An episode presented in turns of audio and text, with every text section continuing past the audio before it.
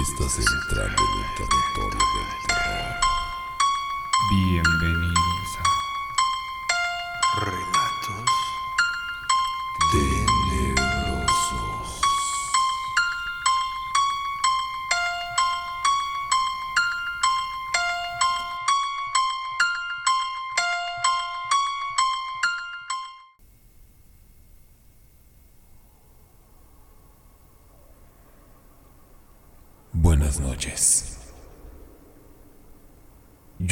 su anfitrión, Six.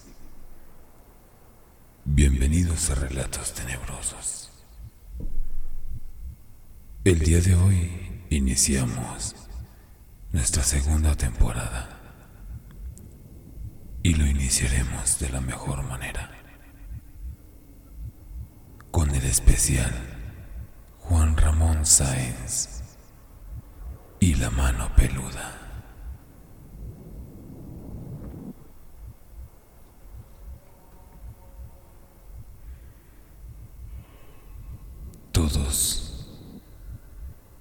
Alguna vez en nuestra infancia escuchamos historias, historias de miedo que contaban nuestros abuelos o padres o alguno de nuestros familiares.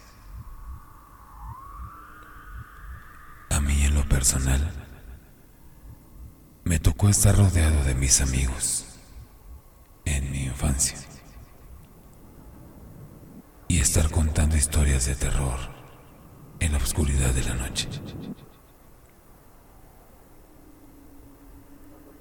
Era emocionante y al mismo tiempo era escalofriante. Te ponía la piel de gallina. Bueno, lo que narraré enseguida fue alrededor de mi adolescencia. Todo comienza un 13 de agosto de 1996. La mano peluda iniciaba sus transmisiones, un programa de radio que cautivaría a México y el mundo por su contenido e historias escalofriantes de terror. La gente llamaba y contaba sus historias en vivo. Yo mismo me cuento como entre uno de aquellos escuchas que me encantaba alrededor de las nueve de la noche escuchar la transmisión de ese programa por la radio. En aquel entonces, iniciando como conductor, hasta 1998, un hombre llamado Rubén García Castillo, para luego dar paso al entrañable ser, aquella persona que tanta persona, que tanto quisimos, Juan Ramón Sáenz.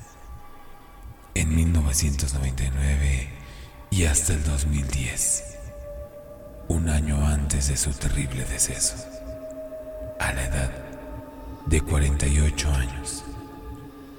Cuestiones de salud mencionan extrañas complicaciones que marcarían un parteaguas hasta los días de hoy en el ambiente de lo paranormal y los relatos de terror. Por todos esos acontecimientos inexplicables relacionados a la muerte de Juan Ramón Sáenz, día de hoy tenemos este especial. Especial en el que contaremos tres de aquellas historias más icónicas del programa La mano peluda.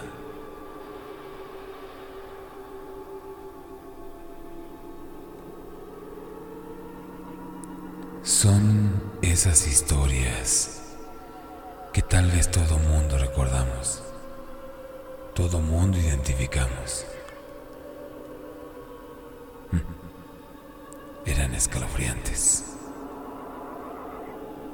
La primera historia que narré fue una historia que le tocó escuchar a Juan Ramón Sáenz. Se llama Las malditas botas con sangre. En diciembre del 2014, un escucha llamó al programa para contar que él y su esposa escuchaban ruidos raros en su casa. Esto en la Ciudad de México. El asunto se tornó extraño cuando ella encontró unas botas de minero junto a una puerta que daba al sótano de la casa. La pareja se deshizo de las botas, pero estas reaparecían. Según su narrador, contaba que cada que lo recordaba le causaba temor. Contó que en alguna ocasión disparó con su pistola a una persona que cayó rodando por las escaleras, luego de días de ruidos y golpes en la puerta. Él cuenta que la esposa de aquel hombre, su esposa, terminaría en un hospital psiquiátrico en Guadalajara y él la visita cada mes. Tristemente, ella no lo reconoce. Cuando regresa a la casa, lo primero que ve son aquellas botas. Aquellas malditas botas, igual, junto a la puerta del sótano. Dice que cierra la puerta, que cerró la puerta y nunca más regresó. Esta historia la recuerdo muy bien. Una historia bastante perturbadora. La historia gira en torno a una pareja que no les fue nada bien. Pues estas botas al parecer pertenecían a un minero que tal vez viviría en esa casa. Que tal vez rondaba aún la casa su espíritu, encadenado a algún pendiente o atado a este a este plan al cual ya no pertenece. Lamentablemente a muchas personas muchas personas no les sienta nada bien este tipo de cuestiones y las perturba les causa daño en sus mentes. Tal vez sea porque su mente sea débil o porque no soporten este tipo de cosas paranormales y los perturban. Tristemente la esposa de aquel ingeniero dice que es, pues no terminó nada bien. Triste, pero real. Y así fue. El siguiente caso, el siguiente caso es el más icónico y tal vez uno de los más terroríficos y escalofriantes de la mano peluda. En mi opinión, es el más aterrador porque tuvo consecuencias desastrosas y trágicas. La historia es el caso de Josué. Es una de las historias que más repercusión tuvo de entre las más de 53 mil historias que se contaron en el programa. Fue la de Josué Velázquez, quien llamó a mediados del 2002 desde el monte, en California, en Estados Unidos, pues allá vivía a más de 15 años después, continúa siendo objeto de debate para muchos. Algunos lo relacionan con la muerte de Sainz. Aquel día Josué contó que de niño cruzó la frontera a Estados Unidos, acompañado de su madre, su abuela y dos de sus hermanos. También contó cómo hizo un pacto con el diablo a cambio de poder y dinero para superar una crisis económica en la que vivía en la que llevaba viviendo desde su infancia. Muchos tal vez se atreverían a hacer lo mismo, pero no tienen idea de las consecuencias que atrae este tipo de pactos con entes malignos o con el mismo diablo. Llevo más de cinco años intentando pactar con algún demonio. Que así comenzó su historia. Relató Josué, mi objetivo principal era en un principio hacer contacto con algún demonio, con Satanás incluso, y llegar a una negociación. Y lo logró. Lo había logrado, afirmó Josué. Pero estaba en apuros, pues no podía disfrutar del dinero, porque los demonios aquellos demonios con los que pactó para recibir estos beneficios superfluos y materialistas lo atormentaban. Entre sollozos lo decía, que no quería morir, que él quería vivir y que se arrepentía de haber hecho ese trato, pero no podía deshacerlo. Josué contaba con un anillo, el cual mencionaba que no se podía quitar no se lo pudo quitar durante mucho tiempo porque estaba atado a este pacto satánico, a este pacto del demonio demoníaco. Contaba Josué que aquel dinero que él obtenía tendría que gastarlo el mismo día. Porque si al día siguiente él intentaba gastarlo, el dinero ya no estaba, desaparecía. Este relato que fue uno de los más famosos que narró aquel Josué Velázquez sigue dándome escalofríos. Josué narró que había hecho un pacto con el diablo, pero todo esto tuvo un precio. Y parte del precio fue lo que había comentado Josué como parte de lo que había hecho en pago a los beneficios que aquel pacto maligno le dio. Uno de esos hechos, una de esas tareas que tuvo que llevar a cabo, fue matar a su abuela para lograr el propósito. De acuerdo con aquel relato que Josué narraba, las huellas del crimen desaparecerían después de que él lo hacía. Cada cosa que el diablo le pedía que hiciera, a pesar de que fuera muy atroz y pudiera ser un crimen que cualquiera podría identificar y saber lo que habría pasado.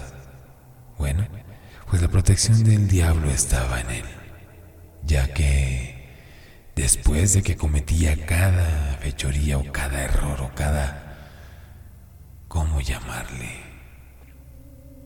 Triste actividad por dinero y poder. El mismo diablo lo protegía y hacía que todo pareciera ya fuera una muerte natural o un accidente. Su caso impactó tanto a Juan Ramón Sáenz, que en 2011 lo visitó y entrevistó en un programa muy sonado de una televisora muy conocida. Este programa se trataba de lo paranormal. Y esta sería su última entrevista de Juan Ramón Sáenz. El 19 de mayo, Josué guió al presentador Juan Ramón Sáenz y al resto del equipo, además de los presentadores del programa, a un lugar secreto. Ahí develaría que seguía en contacto con aquellos demonios que tanto atormentaban a Josué. Incluso durante la entrevista, Josué tuvo ciertas convulsiones y ataques de aquellos demonios que lo perturbaban, pues no lo dejarían en paz jamás. Él tenía que pagar un precio y lo pagaría como fuera lugar. Recuerden que pactos con demonio representan un gran costo. Y Josué hasta que no se pudo librar de este pacto demoníaco, ayudado por Juan Ramón Sáenz. Siguió siendo perturbado y lastimado por todos aquellos demonios. Después de la entrevista, varios sucesos extraños ocurrieron. Uno de ellos fue algo que le pasó al investigador Mario Estrada. Sufrió un accidente automovilístico y fue muy extraño, pues ocurrió bajo circunstancias muy, valga la redundancia, extrañas. Diez días después, Juan Ramón Sáenz fallecería a causa de una fuerte infección gastrointestinal que le provocó un paro cardiorrespiratorio. Muchos atribuyen la muerte de Juan Ramón Sáenz al haber intervenido en aquel asunto de José, haber intervenido y haber estado ahí, e incluso haberle ayudado a librarse de aquella maldición le costó tal vez su vida a Juan Ramón Sáenz, aquel presentador tan épico, de muchas vidas que marcó, tanto escuchas como personas que ayudaba, o aquellos que hasta el día de hoy lo siguen admirando. Descanse, en paz, Juan Ramón Sáenz. Siempre te recordaremos. Y aquel tu programa, La mano peluda, que tanto gustaba y tantas noches de desvelo nos provocó por esas historias escalofriantes que escuchamos. Bien. El siguiente relato es otro de la mano peluda titulado El oso de peluche. Un hombre llamó y dijo que contaría una historia. Le voy a contar una historia que a mí me sucedió. Hay gente que me cree y gente que no. Gente que se ríe de mí. Pero fue así y fue real, explicaba Martín Corría el año del 2013. Martín decía que hace algunos años se había cambiado de casa. Él tenía como 14 o 15 años y se fue a vivir con su hermana. Ella trabajaba de policía junto a su hermano. Ellos iban a trabajar desde las 5 de la mañana. Nosotros teníamos nuestro cuarto y ella tenía su cama. En su cumpleaños le regalaron un muñeco de felpa, un oso de peluche, una osa de peluche, dice Martín. De esas grandes, contaba, muy grandes. Relató que un día su hermana le dijo que no iba a la casa a dormir. Así que él se sintió frío durante la noche y se le hizo fácil se le ocurrió meterse en la cama de su hermana, ya que esa cama tenía un edredón más grueso. Y ahí, junto a la cama, ahí estaba la osa. Le contó al locutor que ya en ese momento, tras la muerte de Juan Ramón Sáez, era nuevamente Rubén García Castillo. Me acosté, contaba, me tapé y la osa estaba a mi lado. Y de pronto, la osa se voltea y me dice, ¿qué me ve? Imaginen esta impresión de Martín al escuchar que un oso de felpa le está hablando. ¿Qué demonio, qué ente maligno estaría poseyendo este juguete? Que lo estaba haciendo hablar y atormentar a un niño, a un adolescente de 14 años. A muchos nos ha ocurrido, Muchos de nosotros no creemos estas historias, pero la experiencia de muchas otras personas nos hacen dudar. En lo personal, creo fielmente que todo esto existe.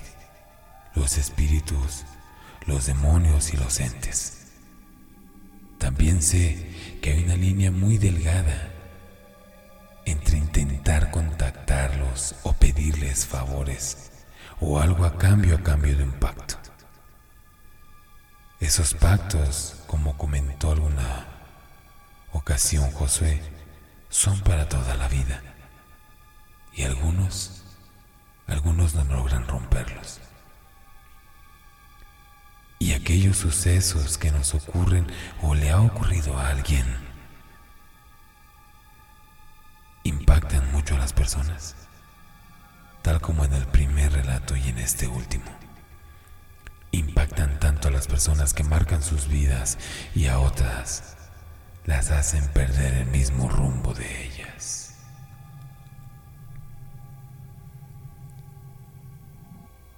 Este fue nuestro especial de hoy, espero y les haya gustado.